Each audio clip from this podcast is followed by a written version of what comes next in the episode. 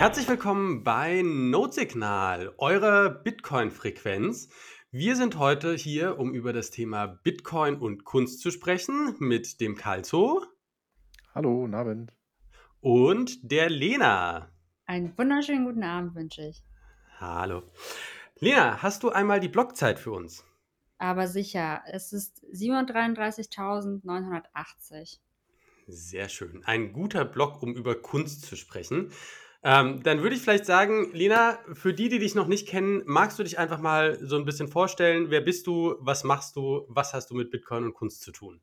Ähm, genau, ich bin Lena. Ich bin jetzt, ähm, ähm, wie sagt man das? All in Bitcoin und all in Bitcoin Art. Also ich bin Vollzeit-Künstlerin und mache Leinwände und vielleicht hat ein oder andere schon einen Sneaker entdeckt, wo Bitcoin draufsteht. Das bin dann meistens ich, genau. Sehr schön. Und ähm, wie bist du zu Bitcoin gekommen? Magst du vielleicht einfach mal so ein bisschen was zu deinem Weg erzählen? Ähm, also zu Bitcoin gekommen bin ich tatsächlich über eine persönliche Lebenskrise. Ähm, es sind ein paar Sachen vorgefallen vorher und äh, durch Corona war ich gezwungen, ähm, die, die Krise als Chance zu nutzen und bin dann halt all in Bitcoin gegangen, genau. Krass, cool. Und dann halt in einem relativ kurzen Zeitraum, kann ich mir vorstellen, weil wenn du sagst, Corona war so der Auslöser bei dir, war das auch der Zeitpunkt, wo du angefangen hast, dich damit zu beschäftigen oder schon vorher ein bisschen was gehört Also das erste Mal von Bitcoin habe ich, also schon vorher gehört, natürlich, 2017 habe ich das dann verfolgt, aber da ähm, war ich persönlich noch nicht so weit zu investieren, weil ich einfach äh, viel gereist bin und mein Geld anderweitig verwendet habe, also sprich Reisen und hatte auch ähm, in dem Zeitraum auch eine eigene Firma aufgebaut und äh, 2019 sind dann einige Sachen schiefgelaufen. Da, ähm, ja, dann musste ich leider meine Anteile von der Firma, die ich äh, groß, das war wie ein Baby, groß gezogen habe, musste ich aussteigen und wollte eigentlich mit dem Geld, ähm, was nicht viel war, wollte ich ähm, eine Weltreise machen, also mit dem Rucksack einfach äh, schna frei Schnauze irgendwo hin. Und ähm, dann kam aber Corona und dann waren meine Pläne ja weg. Und dann musste ich mir halt was anderes überlegen. Und dann dachte ich, okay, jede Krise ist auch eine Chance. Und dann äh, habe ich mich angefangen mit Investment und ähm, Finanzen noch mehr auseinanderzusetzen als vorher. Und ähm, ja, habe dann natürlich Aktienmarkt, aber irgendwie dachte ich so, nee, auf keinen Fall. Ich, wenn dann Bitcoin. Also es hat, und dann bin ich halt auch cool. relativ schnell ins Rabbit Hole gefallen, weil man ja sehr viel Zeit hatte in der Corona-Zeit. Und ja, hier bin ich. Sehr schön. Und hast du vorher auch schon was in Richtung Kunst gemacht? Hm, Also Kunst nicht. Ähm, ich war aber schon immer kreativ und ich habe ähm, ähm, Industriedesign studiert, was auch, was man halt, da muss man halt auch Dinge skizzieren oder erschaffen. Also es ist schon ein sehr kreativer Prozess als äh, im Industriedesign-Bereich, aber Kunst so mit Leinwänden, das habe ich dann wirklich ähm, erst mit Bitcoin so richtig ähm, ausgelebt. Was war da so der erste Moment? Was war so das, wo du das erste Mal gedacht hast, boah, jetzt, äh, keine Ahnung, jetzt schnappe ich mir äh, Ölfarben und mal ein Bitcoin-Gemälde. Was, was war so der, der erste Moment? Ähm, das war eigentlich, also ich habe früher, ähm, ich brauche immer ein Ventil und mein Ventil war früher immer das Reisen. Also ich bin immer sehr viel rumgereist und Konzerte. Also ich war immer auf Konzerten unterwegs und keine Ahnung. Und durch Corona wurde mir das irgendwie alles genommen. Und ähm, ich musste irgendwie, ich brauchte irgendein Ventil. Und äh, Bitcoin war halt zu dem Zeitpunkt oder ist ja immer noch sehr präsent. Das hat mich äh, ins Rabbit Hole gezogen, das hat mich zum Nachdenken, Umdenken gebracht. Und ich kann nur das machen, was ich fühle. Und ähm, ja, so kam es dann, dass ich durch Farben, durch, ich muss immer irgendwas erschaffen. Also, und so kam es halt, dass ich einfach Leinwände geholt habe und dann habe ich die erste Leinwand habe ich was Abstraktes gemacht, die zweite auch und dann hat sich das aber nicht richtig angefühlt und dann habe ich einfach ein Bitcoin-Zeichen drauf gemacht, ohne viel nachzudenken und dann keine Ahnung und dann hat sich das richtig angefühlt. Sehr schön. Wie, wie malst du? Also wie, wie ist das so? Wie, wie hast du das Umfeld? Hast du irgendwie ein kleines Atelier? Hast du, was ist so das Umfeld? Was ist so das Setting, in dem du malst? Ähm, also ich muss sagen, dass ich ähm, viel rumreise, deswegen ähm, passe ich das Setting eigentlich immer meiner Umgebung an. Also ich möchte so mobil bleiben wie möglich. Ähm, auch, also ich habe durch Bitcoin ähm, einen anderen Lebensweg eingeschlagen. Ich bin ziemlich minimalistisch geworden. Ich habe fast keinen Besitz mehr. Ähm, und deswegen habe ich immer meine, mein, meine Farben und so, ähm, habe ich immer im Koffer und äh, habe auch eigentlich gelernt, überall zu malen. Von daher bin ich nicht ortsgebunden. Das ist richtig cool. Also voll sympathisch, dass sich das dazu gebracht hat. Ähm, war das, war das Thema Reisen der Grund, dass du gesagt hast, du willst so flexibel bleiben? Oder sagst du, Bitcoin und die Art des Sparens waren dein Anreiz, dass du sagst, du gehst so ein bisschen auf den Minimalismus? Äh, ne, nicht das Sparen, nicht an sich. Also, man ich bin Mhm. schon bewusster geworden, was das angeht. Also, aber ich war früher auch nie ähm, nie die Person, die teure Handtaschen besessen hat oder so was. Das habe ich gar nicht gemacht. Also, es war ich habe früher wirklich tatsächlich mein ganzes Geld eigentlich so in Reisen investiert. Und, ähm, das möchte ich halt auch beibehalten. Und, ähm, das ist und das hat einfach gepasst. Ich habe meinen Haushalt in meinen Hausstand in Deutschland komplett aufgelöst und, ähm, habe halt dann nur noch die Sachen behalten und, ähm, ja. Und warum physische Kunst? Warum physische Kunst und nicht digitale Kunst? Gerade wenn du so minimalistisch unterwegs bist, wäre das ja also ich will nicht sagen naheliegend, aber wäre Ja, eine Option? ne? So smart war ich dann doch nicht, nein. Ähm, ne, es ist einfach, ähm Kunst ist was was also für mich was Persönliches. Ich bin 'n Mensch, der der äh, der was anfassen muss. Und, ähm, ähm, ich finde physisch einfach äh, ich meine, Farben riechen anders. Du meine meine Leinwände haben auch immer 'ne Struktur und, äh, verschiedene ähm, verschiedene die Farben sehen verschieden aus zu verschiedenen Tageslichter also Tageszeiten und, ähm, das kriegst du halt mit physisch äh, mit mit, ähm, NFTs zum Beispiel nicht hin, weil das da steckt so viel Liebe und Arbeit drin und das riecht anders, das man muss man möchte es anfassen und das da möchte ich hin. Also, dass man die Sachen auch anfassen möchte. Und ich fasse auch gerne Sachen an. Also, ich brauche was was in der Hand sozusagen. Das ist für mich wichtig. Sehr cool. Was machst du also, was für was für Kunstarten machst du? Also, du hast vorhin schon die Sneaker angesprochen. Genau. Was machst du noch?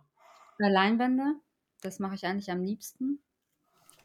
Und, ähm, was ich zwischendurch auch mache, ist so für, ja, Bitcoin-Firmen Logos und so was entwerfen und da mache ich auch so 'n bisschen supporten, ja.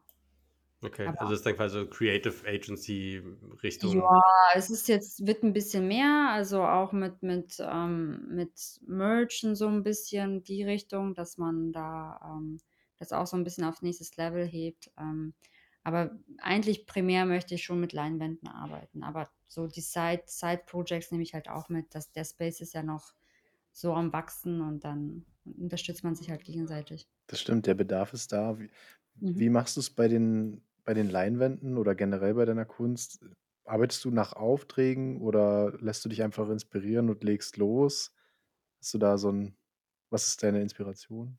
Ähm, also die Inspiration sind tatsächlich meine Kunden. Also, ich habe auch also, zum Beispiel das das letzte Leinwand „The Beginning“, das ist meins. Also, ich habe ähm, ich hatte die Idee schon zum Beispiel im im Dezember, Januar gehabt und, äh, ähm, habe die im Kopf reifen lassen und dann habe ich die vor Miami die Leinwand fertiggestellt.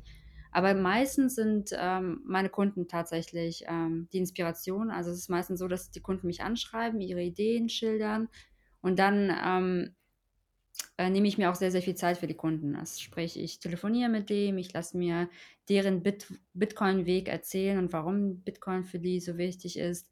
Dann lasse ich mir meistens auch 'ne Playlist von denen erstellen, damit ich so den Vibe kriege, damit ich den Menschen verstehe.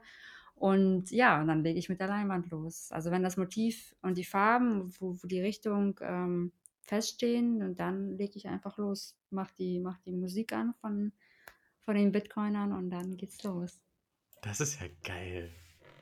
Das ist Ja. das heißt, du hast du hast so 'n du lernst so 'n bisschen die den Musikgeschmack von den ganzen verschiedenen, auch bekannteren Bitcoinern kennen und Ja. Ja, also es ist schon das ist schon ziemlich cool, weil also du kannst ich es ist halt schwierig, ähm, mir ist halt auch bewusst, dass die Leinwand in Auftrag gegeben wird. Die Zahlen auch, also die Leinwände sind nicht günstig und, äh, und es ist ja auch was Besonderes für die. Und da möchte ich mir auch so viel Zeit für die nehmen, dass das, dass deren Vorstellung halt auf die Leinwand gebracht wird. Und dafür brauche ich halt auch so ein bisschen die Persönlichkeit. Und ich habe halt gelernt, dass man ähm, sehr, sehr viel durch Musik, also man kriegt die Persönlichkeit auch sehr über die Musik und ja, das ist schon ziemlich cool. Also ich freue mich auch immer, wenn ich dann die Playlists bekomme, was ja halt nicht selbstverständlich ist, ne? Manche finden das auch bestimmt creepy oder so. Ihren eigenen weirden Musikgeschmack, der ist ja, also. Ja, ja also das, da, da freue ich mich aber auch echt, dass die, dass meine, äh, meine Bitcoiner bisher so offen waren und mir auch alles zur Verfügung gestellt haben, was ich so für die Leinwand gebraucht habe. Hast du so eine synästhetische Ader, also dass du irgendwie so eine, so eine geistige Verbindung zwischen Musik und Farben irgendwie herstellen kannst auch? Nee, ich lasse es eigentlich so auf mich wirken. Also, es weiß ich nicht, es ist so ein so 'n ich weiß nicht, was so ein Vibe ist, keine Ahnung. Das ist einfach so man kriegt halt so den den den Mut von also, die die die Stimmung und die Grundlage so ein bisschen von dem Kunden mit. Da weiß man, ob man ob man im dunkleren Ton bleiben soll, ob oder ob man so noch, ähm, buntere Akzente setzen kann. Das merkt man eigentlich ganz gut durch die Musik. Also, man merkt schon die Richtung. Sehr, sehr geil. Das habe ich doch noch nie gehört, dass man sagt, man hört tatsächlich von Leuten die Musik, um ihren Vibe einzufangen. Sehr geil. Aber wahrscheinlich, weil für mich Musik so wichtig ist. Also es ist, äh, vielleicht ist da daher meine Herangehensweise so, weil für mich Musik viel bedeutet. Hat sich dann auch dein Musikgeschmack dadurch verändert? Es gab schon ein paar coole. Also ich war vorher immer so ein bisschen auf dem Rocktrip. Also ich höre sehr viel Rock oder habe früher viel Rock gehört ähm, abends klassische Musik eher, aber dann kamen halt so Playlists und ich so, okay, interessant und beim immer mehr und mehr reinhören und denkt man, okay, cool, hätte ich nicht erwartet, aber dann habe ich auch ein paar in meine, meine Favorite List abgespeichert. Das war dann, das war dann irgendwie cool. Geil. Ja. Schöne Mischung. Ja. Ähm, ich weiß nicht, willst du slash darfst du darüber reden, mit wem du so Projekte gemacht hast oder für wen du irgendwie ein paar, ein paar Leute und irgendwie so mal, vielleicht, dass man das mal so, so ein bisschen einordnen kann, dass man sagen kann, ach krass, keine Ahnung, äh, Person XY und das ist eher so der Vibe und für die habe ich sowas gemacht, einfach mal so, so, so ein Gefühl irgendwie? Oder ist das was, wo du sagst, na, Kundendaten machen wir eher also nicht? Es halt, die Leinwände sind halt schon sehr intimer, also die sind schon zeitaufwendiger, deswegen ähm, ja, kann ich da nicht so viel zu sagen, aber bei den Sneakern, ja, habt ihr wahrscheinlich auch schon auf, auf Instagram oder Twitter gesehen, habe ich Sneaker für Dan Held gemacht, wenn es solch ein Begriff ist, oder ähm, Natalie Burnell, äh, Robert Breedlove, dann der Blocktrainer zum Beispiel, dann Felina Seichel und so, also schon, schon namhafte Persönlichkeiten im, im, im Bitcoin-Space. Was mich auch Wie ist es bei den Sneakern? Hast du da auch Auftragsarbeit oder ist das, also guckst du da, was machen die Künstler, was passt da am besten? Weil die Musik wirst du ja sicherlich eher für die Gemälde genau. als Inspiration nutzen, aber die Sneaker, da hast du wahrscheinlich dann einen anderen Bezug. Äh, die Sneaker, die, also ich habe ein paar gemacht und dann werde ich immer, drauf, immer wieder darauf angesprochen, dass die das Design haben wollen. Zum Beispiel Just Hodl It ist so der meistverkaufte Sneaker, den ich habe, oder den 21 Limited. Der ist halt komplett orange mit 21 Bitcoins auf, auf jeweils einem Schuh. Und ähm, aber bei den, bei den Sneakern ist es tatsächlich so, dass die Leute dann direkt sagen, was sie haben wollen, meistens. Also es ist äh, okay. ähm, also es gibt schon ein paar Sneaker, die mehr zu einem Kunstwerk gemacht werden, aufgrund einfach, weil da die Motive einfach, der Sneaker ist dann halt ein Kunstwerk. Aber die meisten sagen, okay, ich will die Candles haben, ich will Just Hodl It haben, ich will ein Bitcoin-Zeichen haben und dann kriege ich schon, ähm, kriege ich schon Vorgaben und ähm, und dann mache ich meistens ein Mockup, also ich sketch das meistens vor auf dem iPad und dann, äh, ja, also bei den Sneakern ist es einfach easy. Das ist dann eher Auftragsarbeit, ohne sich da mehr reinzufühlen.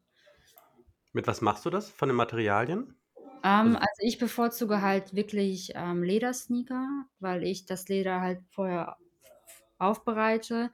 Dann benutze ich spezielle Farben, also Lederfarben, mische die ein. Also das kommt halt auch immer auf die Textur ein. Da müssen Weichmacher rein oder härter Und ähm, dann wird das alles angemixt, dann male ich das immer mit der Hand an. Und ähm, dann wird die Farbe versiegelt, sodass das ähm, wasserfest ist und dass man damit halt auch durch Regen und Schmutz laufen Das heißt, kann. alles auf den Sneakern ist per Hand gemalt. Handarbeit. Das Also, ist ja Wahnsinn. also viele denken, das sind Prints. Also Ja, habe heißt, ich dass gedacht man tatsächlich. halt äh, auf, ausdruckt und dann mit einem äh, mit einem Bügeleisen so drauf macht. Aber bei mir ist alles halt Handarbeit, wirklich. Es ist Wahnsinn. alles Also, ich bin, wie gesagt, vorher auf deinem Profil so ein bisschen gewesen und habe noch mal die einzelnen Sneaker mir angeguckt und dachte, du bestellst bestimmt. Also, dass du das designst und dass du dann so was in Auftrag gibst und das Design bestellst. Ähm, aber selbst wenn man ranzoomt, ich ich habe ja du du siehst ja nicht mal Kanten, also jetzt Ja. Verwaschenes oder so. Also, es ist halt wirklich ganz scharf getrennt, Farbe für Farbe. Also, echt Ja, das krass. ist halt, ähm, ja, mein Anspruch halt. Ich weiß, was die Kunden dafür zahlen. Ich ähm, möchte auch Mhm. jedem Kunden, ob es jetzt ein Sneaker ist oder eine Leinwand, ein besonderes Erlebnis bieten. Das heißt, das ist ähm, vom Sneaker bis zur Verpackung ist alles liebevoll eingepackt mit meistens einer, also mit einer Notiz von mir, also mit der Blockzeit. Ähm, Ach, da soll cool. schon, ähm, da soll schon, also da soll schon ein Erlebnis sein. Deswegen ähm, gehe ich halt nicht über die Quantität, ich gehe über die Qualität und diesen persönlichen, ähm, ja, die persönliche Beziehung zu dem Kunden. Also, ich Das ich heißt fand ja den Little Hodler richtig stark, nur um das noch mal kurz zu sagen. Der der war mir zwischendurch schon aufgefallen bei Lina. Ja. Äh, den hat sie ja auch gepostet und also, dieses Design auf 'n Schuh zu packen, ist einfach perfekt. Und das also, die die Story von den kleinen Hodlern, äh, hat perfekt da drauf Ja. gepasst. Ja. Ja, die war cool. Also, es hat mir auch echt Spaß gemacht, den Little Hodler auf 'n Sneaker zu bringen. Das war echt da Ja. konnte ich mal 'n bisschen, ähm, frei künstlerischer tätig werden. Also, sonst sind das ja meistens Texte und das Bitcoin-Zeichen. Und beim. Little Hodler, da ähm, ja, da konnte ich so 'n bisschen wie auf 'ner Leinwand den Schuh bemalen, was mir auch eigentlich am meisten Spaß macht, wenn ich den Schuh wie 'ne Leinwand benutzen kann.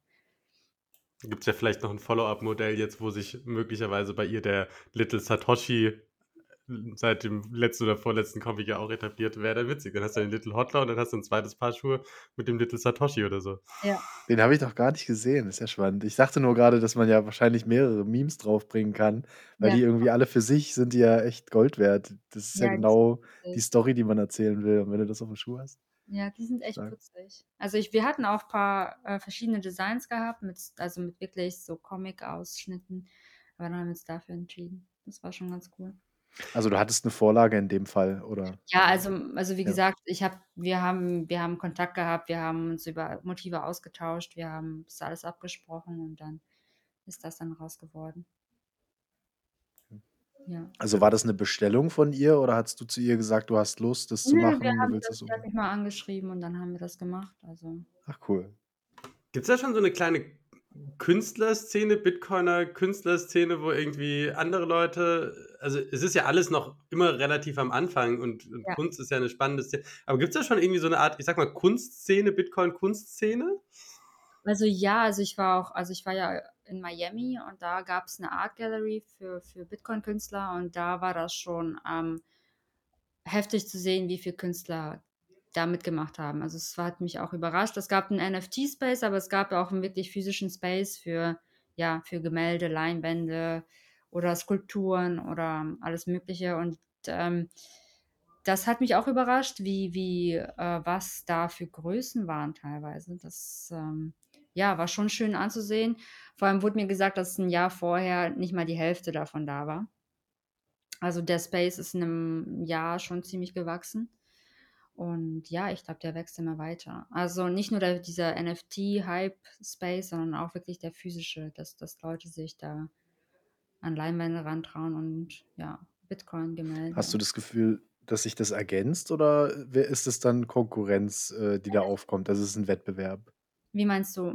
Meinst du? Also, wenn wenn mehr Leute in den in den Markt strömen und sagen, die machen jetzt auch Gemälde oder Auftragsarbeiten, hast du das Gefühl, dass es dann eher so 'n Wettbewerb wird zwischen den Leuten oder Es ergänzt sich die Kunstszene da? ne, das ist immer 'n Wettbewerb. Also, man könnte jetzt ich könnte jetzt ich könnte jetzt philosophisch werden und keine Ahnung, aber im Mhm. Endeffekt sind wir alle da und, äh, um um unsere Leinwände zu verkaufen und, ähm, ne, und da ist es ist es halt auch ein knallhartes Business. Also, ich meine, ich Mhm. mag andere Künstler, die die die Richtung können gar nicht miteinander konkurrieren, weil jeder so seinen Stil hat, aber letztendlich, ähm, ist es halt ein Investment, wenn man zu einer Ausstellung fährt und seine Leinwände mitbringt und da gibt's keine Garantie und dann möchte man schon, dass dass dass, ähm ja, dass dass deine eigenen Gemälde verkauft werden.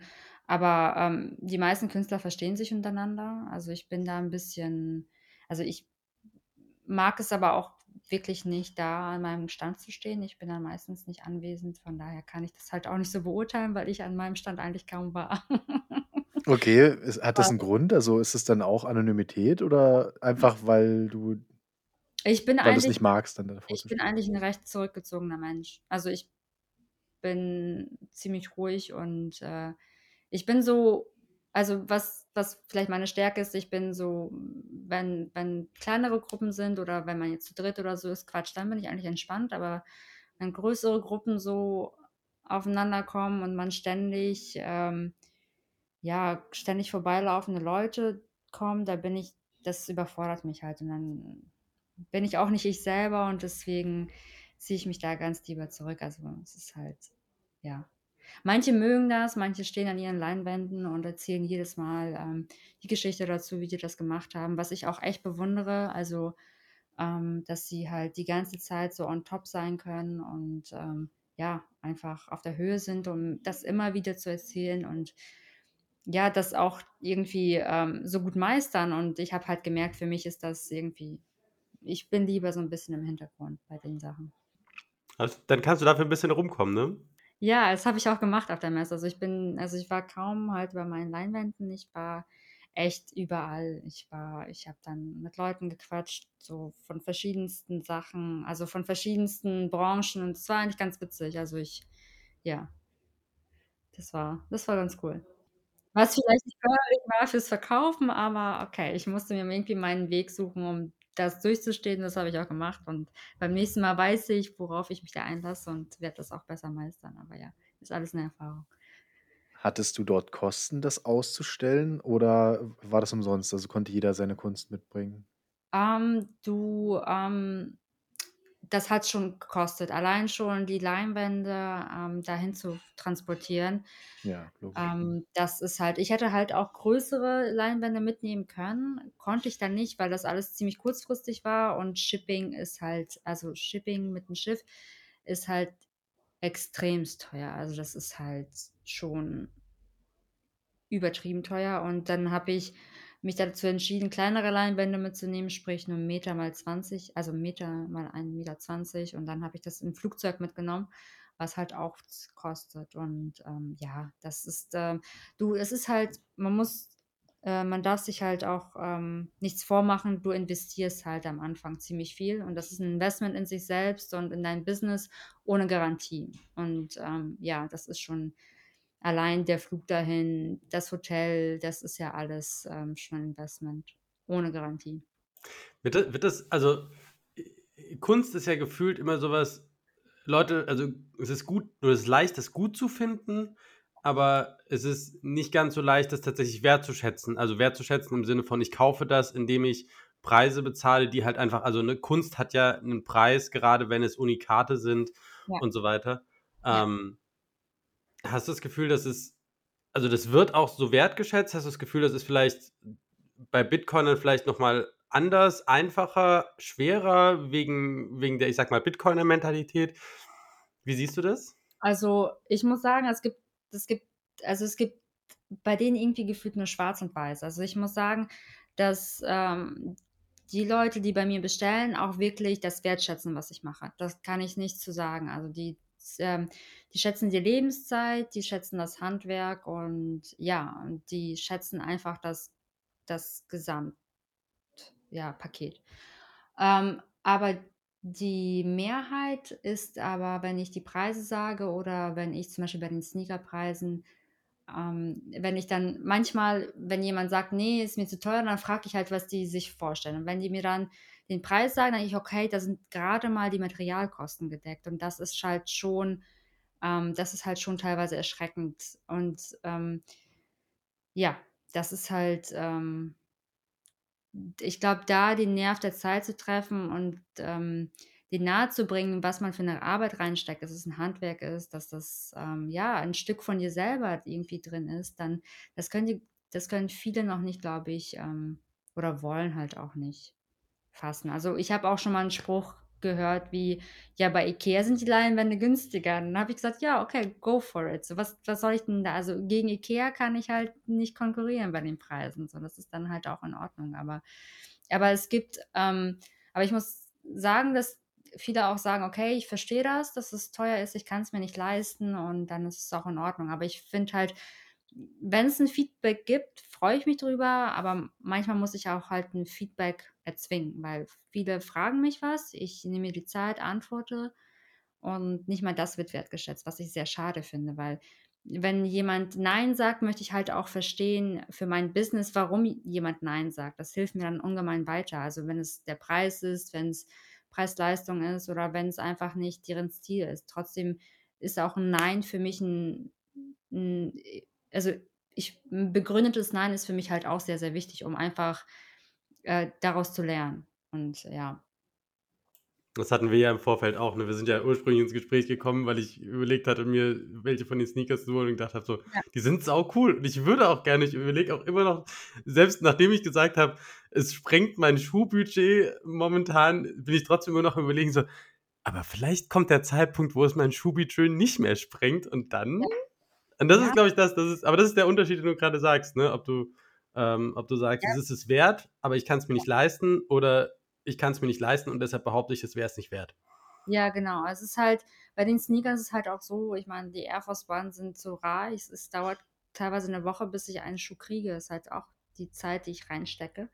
Der kostet schon mal 130, 140 Euro bei dem momentan und dann die Materialkosten. Ich meine, ich habe eine professionelle Verpackung. Die, ähm die Farben sind die höchste Qualität so. Ich muss teilweise nach den Farben die Pinsel wegschmeißen, ne? Und das sind halt schon, ähm sind schon so die Anschaffung, Materialkosten so hoch und dann, ähm, muss ich halt auch noch meine Zeit, ähm, einplanen und das ist halt kein Print und dann denke ich mir: „Okay, dann verstehe ich das“, aber also, das ist halt es ist kein einfaches Pflaster, aber es macht übelst Spaß. Ja. Das ist halt Kunst. Ja, es ist Kunst, ja. Wie siehst du so die Rolle von Kunst in der Bitcoin-Adoption? Also, finden Leute dadurch 'nen anderen Zugang zu Ich Bitcoin? Ich glaube schon. Also, einerseits ich meine, was ist Kunst? Also, ich also, ich sage jetzt nicht nur, dass Kunst, ähm, Leinwände und Sneaker und bemalte Sachen sind. Für mich ist halt auch in der Bitcoin-Szene Memes das ist ja auch 'ne Art von Kunst so, ne? Das lockert die Szene erstens auf. Man man also, ich finde also, Bitcoin ist ja schon an sich 'n sehr, sehr ernstes Thema. Also, es äh, Bitcoin weist ja uns, ähm, und die Gesellschaft darauf hin, was alles falsch läuft. Deswegen, ähm und wenn man ins Rabbit Hole fällt, dann, ähm, wird es halt umso ernster, weil man einfach sein Leben reflektiert, einfach alles überdenkt und das ist halt immer sehr ernst. Und da finde ich halt Memes immer ganz cool, weil das einfach so 'n bisschen das Ganze auflockert zum Beispiel, wo man echt so teilweise lachen muss, weil man die ganzen Plebs so keine Ahnung, das lockert das 'n bisschen auf und ich glaube, ähm was ich halt durch meine Kunden erfahren habe, was ich auch nicht gedacht hätte also, ich mache das meistens so, dass ich, ähm, mit den Kunden schreibe, wenn 'ne ernste Anfrage ist bei den Leinwänden, dann telefonieren wir und dann frage ich halt auch, was Bitcoin für die bedeutet. Und dann fangen die halt an zu quatschen, so was die durch äh, haben, wie sie zu Bitcoin gekommen sind, ähm, was sie im Rabbit Hole erfahren haben. Und da merkt man halt diese Emotion. Und man merkt halt, wie Bitcoin die Menschen verändert und, ähm dass dass die das halt auch irgendwie so 'n bisschen weil Bitcoin ist ja nichts Physisches. Und manchmal habe ich das Gefühl, dass sie irgendwas Physisches haben wollen, was was, ähm, ja, deren Wertschätzung zum Ausdruck bringt. Deswegen glaube ich, dass es halt für viele auch die Kunst 'ne emotionale Ebene sein kann, dass die da ihre ja, ihren Weg irgendwie ausdrücken wollen. Ich glaube schon, dass dass, ähm, Kunst vielleicht, äh, einerseits auflockert die Situation, aber andererseits auch dieses Ernste, dieses alles, was drumherum ist, so 'n bisschen, ja, ausdrückt. Deswegen glaube ich, dass Kunst und Bitcoin schon, ähm ja, 'n gutes ja, das das ergänzt sich ganz gut, glaube ich.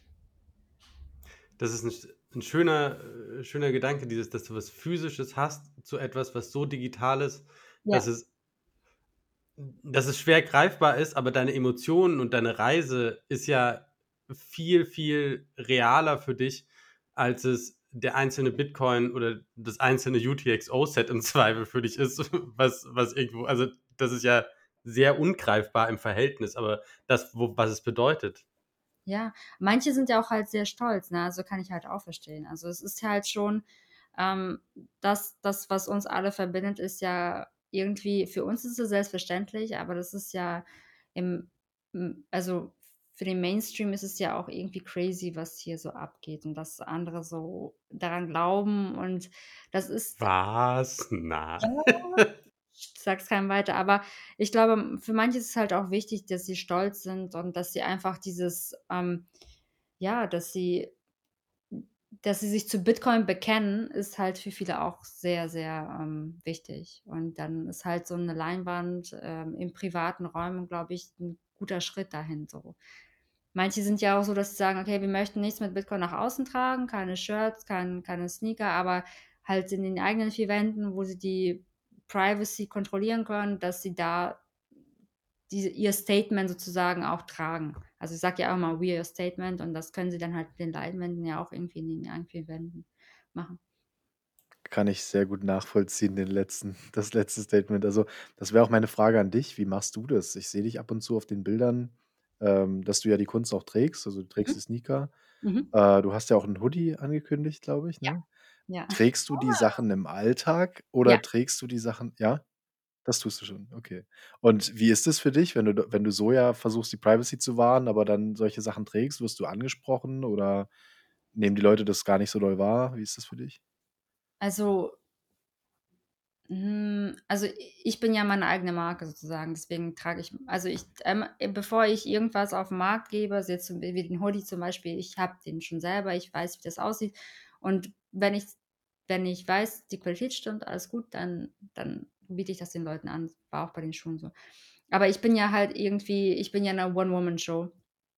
Und ich muss ja irgendwie meine Produkte repräsentieren, deswegen ziehe ich die auch im Alltag an. Das ist mir und ich stehe halt dazu. Ich bin 'ne Bitcoinerin, ich möchte den Bitcoin-Vibe irgendwie spreaden und, ähm, ja, auch also, ich meine, vielleicht auch diese weibliche Rolle mitnehmen, weil weibliche Bitcoiner sind ja rar und das ist einfach ganz cool, wenn man wenn man alles schwarz trägt und dann so knallbunte Sneaker hat, das fällt schon auf und ich ich finde es cool, ich finde die Reaktion cool.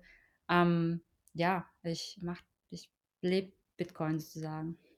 Kriegst du die Reaktion auch aus dem Alltag von Leuten, die eben keinen Bezug zu Bitcoin haben? Also, spricht dich jemand drauf an und sagt: „Was sind denn das für geile Schuhe?“ Ja, und dann also, die meisten gucken gar nicht so genau hin. Also, wenn ich so 'n Ja. bunten Sneaker habe, sehen die halt diese verlaufene Farben und dass es knallorange ist.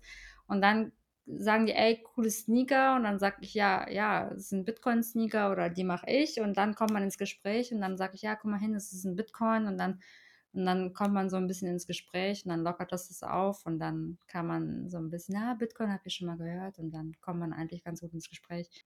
Quasi Genau. mit der Kleidung Orange pillen. Ja, ja, ja. Das das das habe ich schon 'n paar Mal hingekriegt, ehrlich gesagt. Da war ich auch stolz drauf. Sehr geil. Die Leute gesagt haben: „Ich will nur Bitcoiner werden, damit ich diese Schuhe tragen kann.“ Ja, aber ich mache auch andere Sneakers, so ist es nicht, aber mein Main Part ist schon ist schon das Bitcoin-Business. Sehr cool. Mhm. Hast du Leute in deinem Umfeld, ähm, die du georangepillt hast, also, in deiner Familie und so? Deine Eltern tatsächlich? Ja. Wie Ja. wie hast hin wie hast du das hinbekommen?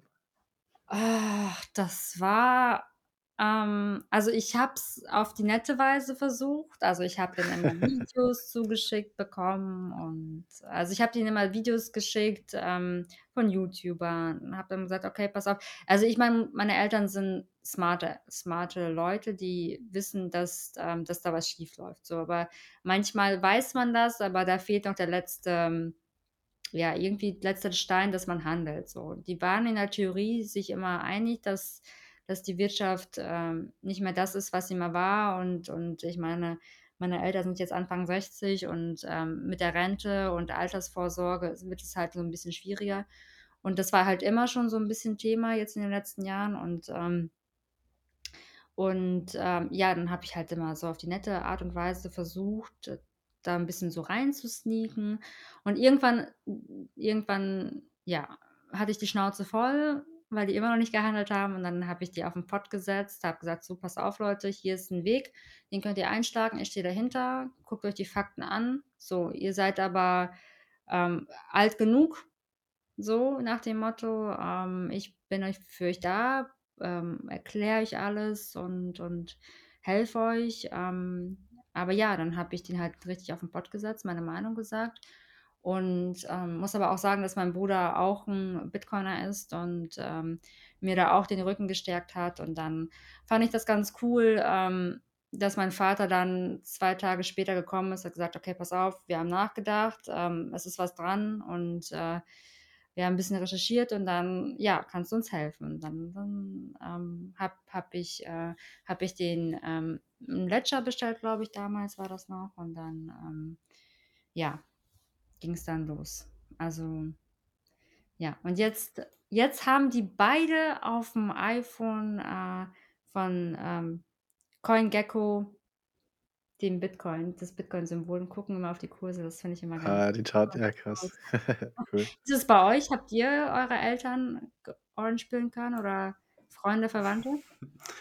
Freunde, Verwandte, ja. Ja. Also Verwandte nicht, Freunde ja, Verwandte tatsächlich nicht.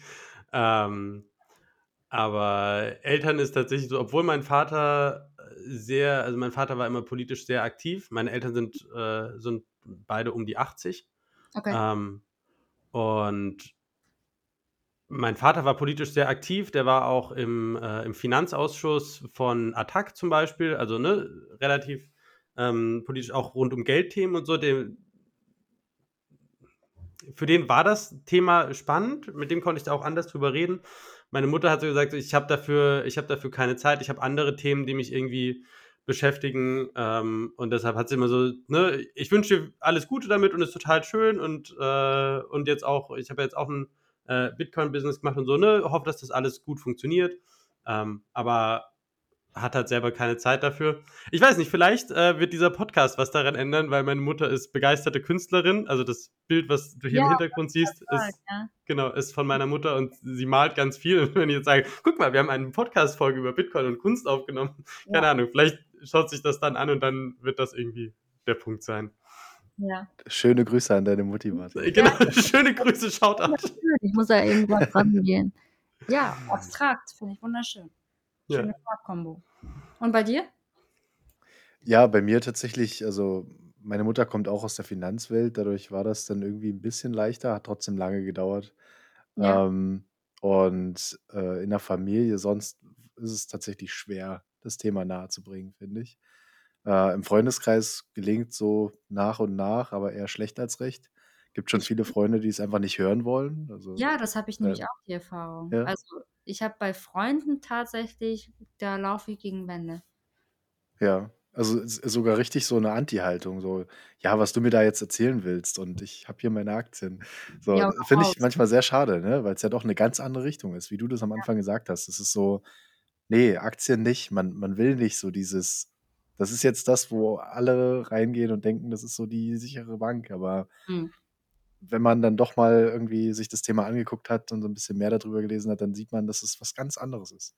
Aber das ist trotzdem auch schwer rüberzubringen. Also es fehlt manchmal die Argumentation, auch zu sagen, guck mal, das ist ja doch was komplett anderes und da muss man sich halt auch lange mit beschäftigen. Und ich habe manchmal das Gefühl, du musst einfach, du musst an den Punkt kommen, wo dich das selber interessiert und Ja, reizt, dass du dir das angucken willst. ja, Sei denn, deine Tochter setzt dich auf den Pott und genau, gibt, gibt dir ja, halt voll den Input. Das ist, ja, das hilft aber auch. Also so stetig Tropfen Müll den Stein oder wie man sagt. ja, Genau. Und man kann halt auch immer wieder, immer wieder gute Podcast-Folgen äh, ja. sharen oder Videos teilen und so weiter. Gab es bei dir was, wo du sagst, das war so der größte Einfluss? Also, wenn du sagst, Corona war der Anfang und dann war das ja jetzt so in den letzten Jahren, was war so, hast du Podcasts gehört oder war das jetzt Blocktrainer, ähm, was man oft hört bei Leuten? Was, was hat dich so am meisten davon wegbewegt in Aktien und hin zu Bitcoin und Also was mich, was mich an Aktien immer genervt hat, muss ich ganz ehrlich sagen, dass es immer personenabhängig ist. Also ich meine, wenn Elon Musk einen schlechten Tag hat, dann kann man schon mal Tesla Mhm. abstürzt. So, und ähm, ich meine, das hat man halt auch ähm, bei Steve Jobs zum Beispiel gesehen. So, ne? Also ich meine, ich bin ein kompletter Apple-Fan oder war ich. Und ich habe alles begrüßt, was Steve Jobs gemacht hat, weil er einfach ein Genie war. Und dann ist Steve Jobs weg und Apple ist nicht mehr das, was es ist. Das macht einfach nur die ganze Zeit, verbessert irgendwie gefühlt die iPhones, aber eine Innovation bei Apple ist halt auch schon, schon seit Steve Jobs tot ist, ähm, nicht mehr da. Und ähm, dann habe ich, das hat mich halt genervt und das hat mich gelangweilt. Also dieses, dieser Aktienmarkt hat mich auch gelangweilt, weil ich, wenn ich investiere, dann will ich auch dahinter stehen, dann will ich mich auch tagtäglich damit befassen oder nicht tagtäglich, aber schon in kürzeren Zeiträumen damit befassen, ohne dass mich das langweilt. Und ich habe, ich hatte eine Aktiendepot, aber ich fand, ich, das war für mich ein Krampf, das Ding. Und dann habe ich das abgestoßen. Und ähm, ähm, ich habe eigentlich im, mit Bitcoin habe ich einfach ähm, mit dem Bitcoin-Standard angefangen. Das war schon mal, wo ich dachte, okay, ich bin auf dem richtigen Weg. Von YouTubern muss ich sagen, dass ich äh, mit zum Beispiel Ivan on Tech angefangen habe. Das war aber ein bisschen ähm, Altcoin-lastig, aber ich fand das immer gut, weil er ähm, bei Good Morning äh, Crypto hat er halt immer die News zusammengefasst, wo man gemerkt hat, okay, du brauchst einfach für, für Bitcoin musst du nicht, ähm, musst du dir jetzt nicht äh, Fernsehen reinziehen, sondern du brauchst einfach nur ein paar wirtschaftliche Eckdaten, die das einfach zusammenfassen, was ich sehr, was ich sehr gut fand. Dann hatte ich auch Bitcoiner wie Lark Davis am Anfang immer gehabt und ähm, Altcoin Daily. Altcoin Daily gucke ich immer noch ganz gerne, weil die halt die neuesten News in 10 Minuten äh, komprimiert erzählen. Ja, dann bin ich halt ähm, auf den Blogtrainer gekommen. Das war auch interessant. Marc Friedrich habe ich immer wieder gerne gehört. Also der hat, ähm, der ist einfach, der ist halt nicht Mainstream, das polarisiert. Ich weiß, dass viele Marc Friedrich äh, nicht mögen.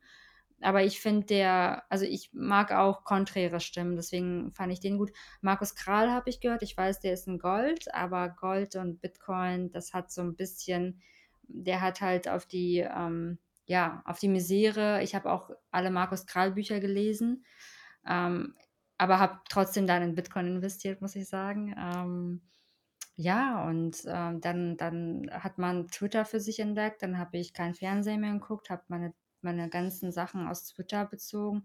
Also Twitter ist eigentlich so der beste, die beste Plattform für Bitcoin, Krypto und News. Also ich habe immer noch kein Fernsehen, ich gucke seit drei Jahren, also 2019 gucke ich kein Fernsehen mehr und beziehe alle meine Nachrichten aus Twitter. YouTube bin ich so ein bisschen von weg. Gucke mir nur noch so ein bisschen Michael Saylor Videos an oder irgendwie was. Aber so. Das, pa das passt sehr gut. Äh, geht mir ähnlich. Es hat, hat genau diese Entwicklung, dass man sich anfangs so mit YouTubern und Ja, auch viel Alt Altcoin-Channels beschäftigt hat und ja. immer noch dankbar dafür, dass sie mich auf den richtigen Weg geführt haben. Aber man hat sich schon, ne? irgendwann nach und nach so, genau, ja. Ich Man hat glaube, sich so ein bisschen abgekapselt davon, bei YouTube zu gucken. Ja, Ja, irgendwie muss man da durch, ne? Auch, dass man irgendwie erstmal so diesen großen Space hat und dann, ja. ja, dass, dass man sich so ein bisschen durchfurschtelt und dann den, den, den, ja, sich kanalisiert sich so ein bisschen, war genau. Man hat dann man findet seinen Weg und irgendwann merkt man: „Okay, wenn ich jetzt bei Twitter nach also, oder generell, du bist einfach bei Twitter unterwegs und dann siehst du nach und nach, dass die YouTube-Videos das Gleiche sind, was du bei Twitter gesehen hast gestern. Genau. Und, Ja, das äh, das ist schon also, man sucht irgendwie den schnellsten Kanal oder ich meine, das ist halt auch so ein schnelllebiges Ding, wie du sagst. Man ja, man versucht einfach so ein paar Aspekte von von der Weltwirtschaft aufzunehmen, wahrzunehmen und kriegt dann schon so ein Gefühl dafür: „Okay, this is good for Bitcoin.“ Im ja, Zweifel immer, aber klar, short term, äh, ja, halt manche Sachen mehr und manche weniger. ja. Ja, das stimmt. Also die Richtung ist schon entscheidend. Wie war das bei dir?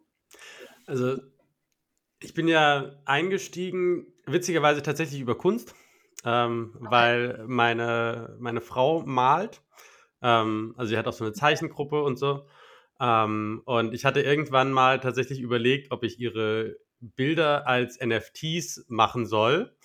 Und dann war so, dann war das ein relativ kurze, kurze, kurze Ausflug in die Richtung, dass ich halt gesagt habe, okay, ich schaue mir das mal an, habe mich kurz mit NFTs beschäftigt, habe dann ähm, festgestellt, Gas, Gas-Fees bei Ethereum machen das Ganze vollkommen absurd. Ähm, habe dann so ein bisschen geguckt, was technische Alternativen sind, habe einen kurzen, eine kurze Detour zu Cardano genommen Mhm. und dann habe ich tatsächlich mich mit Calzo, äh, den ich vorher schon kannte, aber wir hatten nicht viel Kontakt. Aber so, äh, ich, ich wusste, dass er was in dem Bereich macht, mich zusammengesetzt und dann haben wir eine Zeit lang, ich weiß nicht, wir haben, also äh, ich würde sagen, eine, eine junge Romanze hätte nicht viel mehr Telefonzeit haben können als wir zu der Zeit. Ach, schön gesagt. Ja, wir haben einfach jeden Tag zwei Stunden telefoniert, oder? Das mindestens, mindestens. Und das hat Ja. mir dann den gesamten, äh, den gesamten Part zu allen Altcoins erspart. Ähm, vor allen Dingen, weil er hat, was er gesagt hat, was für mich von Anfang an sehr überzeugend war, war, die zentrale Erfindung von Bitcoin ist absolute Knappheit. Und wenn man absolute Knappheit kopieren könnte, würde sie nicht mehr funktionieren. Ja. Und das dachte ich so, das war so, ja, okay, macht Sinn. Es Ja. kann nicht absolut knapp sein, wenn wir es nochmal machen können. Ist eine One-Shot-Sache, dann wird es wohl Bitcoin sein. Und dann, das war so der Weg. Ja. Wie alt bist du denn, dass du verheiratet bist, wenn ich frage? ich bin äh, 33, Ah, okay. Lange verheiratet? äh, seit 2015. Wow. Ist sie eine Bitcoinerin? Äh, sie ist eine, ich würde sagen, Light, Bitcoinerin Light. Also sie unterstützt das alles, sie findet das grundsätzlich gut, sie findet die Argumente valide, sie würde sich keine Podcasts dazu anhören. Noch nicht. Nicht noch, noch nicht. noch nicht. Nicht mal meinen bis jetzt, das stimmt. Wobei, das kann ich verstehen. Wenn ich meinen Mann, also wenn ich meinen Partner die ganze Zeit irgendwie eh schon hören würde, den ganzen Tag und während Corona man die ganze Zeit zusammen eingesperrt ist, dann würde ich mir nicht auch noch in der Zeit, wo ich meine Ruhe vor ihm habe, irgendwie einen Bitcoin-Podcast von ihm anhören, wo mich eh schon die ganze Zeit mit Bitcoin voll labert. Das kann ich irgendwo verstehen. Äh, Ja. Aber wir machen vielleicht an der Stelle Mini-Announcement. Wir werden eine Folge machen äh, mit den ganzen äh, Frauen der Notsignal-Crew. Okay, cool. Und dann äh, lassen wir die einfach mal am Mikrofon über uns was erzählen und dann wird man sehen, wie viel Bitcoinerin sie ist. Dann kann sie das selber erzählen. Okay, cool. Nice. Habt ihr denn viel Erfahrung mit Frauen im Bitcoin-Space oder ist es eher noch rar bei euch? Es ist so witzig, dass du das ansprichst. Also, Martin, vielleicht kannst du noch mal kurz sagen, wir haben kurz vorher darüber geredet, ob man das so thematisiert, weil es manchmal ist es halt auch einfach schwierig, weil es immer thematisiert wird, wenn man dann vielleicht eine Frau ist bei, bei einem Event oder Ja. Martin, du hast eine ähnliche Erfahrung gemacht mit äh, der Ja. Patentante?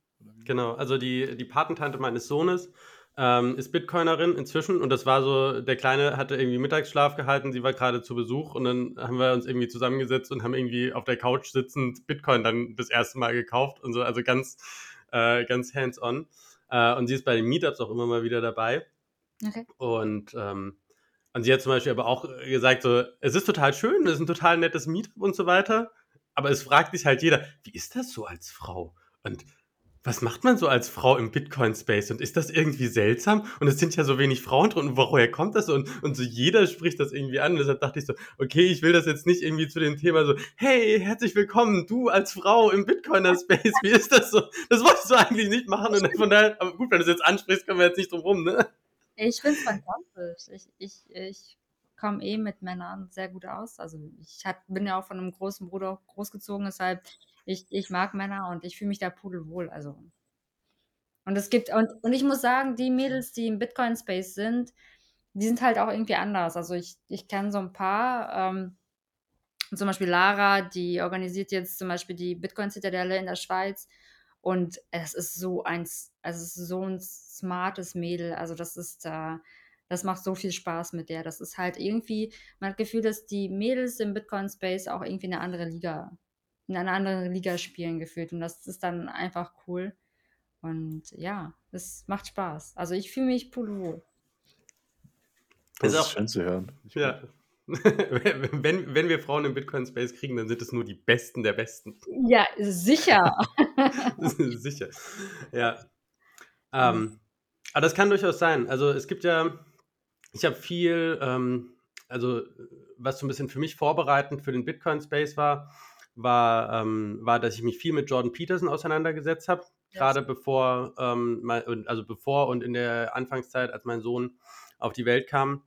Ähm, das hat mir viel geholfen, so ein bisschen zu, zu ähm, zum Thema Verantwortung, mich selber weiterzuentwickeln und irgendwie Freude an äh, den Schwierigkeiten von Verantwortung zu empfinden und so. Das war, war ganz spannend und er, und er macht ja relativ viel ähm, Studien, Research auch zum Thema äh, Persönlichkeitsprofile und rund um Big Five Personality Modell und auch über wie da, also ne, wo die Unterschiede zwischen Männern und Frauen primär sind. Und da gibt es so, so zwei, drei große Sachen. Das meiste ist ja irgendwie, also ne, Männer und Frauen sind ja ähnlicher, als man irgendwie, äh, sie sind ja ähnlicher, als sie unterschiedlich sind. Warte, warte. Seine Theorie war auch, dass Frauen Chaos sind, ne? Ähm, sie, die Repräsentation von, also Chaos wird meistens durch Frauen repräsentiert. Ich glaube, ja. so rum ist es korrekter ja. ausgedrückt. Ja. Äh, das andere klingt ein bisschen böse, aber ja. Nee, ähm, Chaos genau. ist ja was Neues, der Schaffung von Neuen, deswegen finde ich das Genau, genau. Er sagt sehr viel, dieses, ähm, dieses Chaos ist das, woraus Dinge entstehen und das wird deshalb feminin also, ne, archetypisiert. Ja. Also, Anne sagte zum Beispiel auch, dieses Thema Frauen haben mehr Interesse an Menschen oder an Personen und Männer mehr an Dingen. Ja. Und das ist, und das ist ganz spannend. Das deckt sich so ein bisschen mit dem, was zum Beispiel auch die Patentante von meinem Sohn gesagt hat, dass sie halt gesagt hat, naja, das, was für mich spannend ist, sind nicht irgendwie die technischen Erörterungen von Bitcoin, aber die gesellschaftlichen Auswirkungen sind total spannend. Oder wir sehen das auch, wir haben ja so ein Format No Signal Grün, wo wir so ein bisschen mehr über die gesellschaftlichen Auswirkungen sprechen und das hat eine, äh, eine deutlich, einen deutlich höheren Frauenanteil äh, in der Hörerbase. Also auch wenn die, die Betrachtungsgröße statistisch noch sehr klein ist. Ja. Aber man, man, sieht das auch so ein bisschen, die, die Themen sind andere. Das wurde auch letztens beim Stand, Stammtisch 21 mal besprochen. Da war ich mit äh, Debbie unter anderem und der Yvette äh, als, als Gastredner eingeladen und da haben, haben die halt auch, äh, haben die Männer vor allem gesagt, dass sie, wenn die Frauen Orange pillen, dass sie eher über den gesellschaftlichen Aspekt ähm, und sozialen Aspekt gehen. Das fand ich auch sehr interessant, weil für mich war im erster Linie der wirtschaftliche Aspekt interessant. Also nicht das Technische, das gebe ich zu. Obwohl das Technische einen dann auch packt, wenn man schon mal so weit vorgedrungen ist im Rabbit Hole. Aber das fand ich auch halt interessant zu erfahren, weil ich da überhaupt nicht so rangegangen bin. Aber ja, es ist, es ist schon interessant, dass sich da so ein, so ein, ähm, ja, so ein grüner Faden durch, oder roter Faden heißt es, ne? Ja. Ja. Ja, das ist, ich glaube, es ist halt auch für jeden so ein eigenes Rabbit Hole, ne? Und das ist, das darf man halt auch nicht unterschätzen. Jeder hat so seinen eigenen Zugang zu Bitcoin, was für ihn irgendwie natürlicher ist. Ähm, und man kann nicht, man kann nicht immer über Inflation und äh, kommen. Für manche sind es die gesellschaftlichen Teile, für manche ist es, wie sich das mit der Zukunft verändert, für manche ist es einfach. Ähm, und ich glaube, Kunst ist auch tatsächlich sowas. Kunst ist so ein, so ein, ich, ich sag mal, unterbewusster Zugang in mancher Hinsicht, weil du, du siehst es und zum Beispiel, was, was ich großartig fand, war immer dieses, äh, dieser kleine Hotler-Comic mit dem I'm a Millionär und dann siehst du erst irgendwie den, den Millionär, den Fiat-Millionär mit irgendwie der fetten Villa und dann irgendwie und der andere so I'm a Bitcoiner und dann später siehst du den Millionär, der halt einfach nichts mehr hat und der Bitcoiner ist halt in seinem Castle und denkst du, das sind irgendwie so, so ein Mini-Comic-Strip, aber es ist ein ganz anderer Zugang. Ist es, ne? Ja, das ist, ähm, ich bin ja auch gespannt, wie das jetzt sich entwickelt. Also ich finde, also jetzt haben, heute wurde ja verkündet, dass die Inflationsrate bei 7,5 Prozent ist. Ähm, Panama ist eingestiegen, also man hat irgendwie das Gefühl, dass die Dominosteine, dass es irgendwie auf der einen Seite zerbricht irgendwas durch die Inflation und, und ähm, das, was schiefläuft, wird jetzt so ein bisschen, kommt so ans Tageslicht und auf der anderen Seite hast du halt diese krasse Entwicklung, Panama, El Salvador. Und dann denkt man, okay, wer, wer ist der nächste Dominostein? Das ist halt irgendwie, ja, ich bin irgendwie total dankbar, dass ich dabei sein kann an diesem, an dieser Entwicklung und an diesem, an diesem Movement ist es ja schon teilweise. Und dann denke ich mir manchmal, okay, warum sehen das die anderen Leute nicht? Das ist wahrscheinlich auch so ein Bias mit, ne, je weiter man drin ist, desto mehr vergisst man, wie viel man schon gelernt hat. Was ja so ein, also ne, klassischer auch Creators Curse oder so, wo du das auch hast. Je mehr du dich mit etwas beschäftigst, desto mehr vergisst du, wie wenig du vorher zu dem Thema wusstest und ja. verlierst so ein bisschen äh, manchmal den Kontakt und dann fragst du so, wie kannst du das nicht sehen? Wie, wie kann dir nicht vollkommen klar sein, was für Auswirkungen Inflation hat und wie das den Vertrag des Menschen mit der Zukunft verändert und was das für Auswirkungen hat und bist quasi schon so halb auf dieser religiösen Seite und die anderen so, Inflation? Aber das ist doch nur temporär. Ja. Und das ist gesund für die Wirtschaft, ja. Ja, sehr cool. Haben wir, also wir sind ja jetzt auch schon fast bei einer Stunde, haben wir Themen, über die wir noch nicht gesprochen haben? Habt ihr noch Fragen? Was sind deine nächsten Projekte? Ja, sehr gut. Oh, ähm, gute Frage. Eigentlich wollte ich mir nach Miami eine kreative Pause gönnen. Ähm, habe jetzt aber eine, eine Leinwand hier vor mir stehen. Ähm, das wird auf jeden Fall noch zu Ende gemacht. Ähm, dann habe ich vielleicht ein interessantes Projekt, worüber ich noch nicht reden möchte. Lasst euch überraschen, auf jeden Fall werden Schuhe. Ähm, Cool.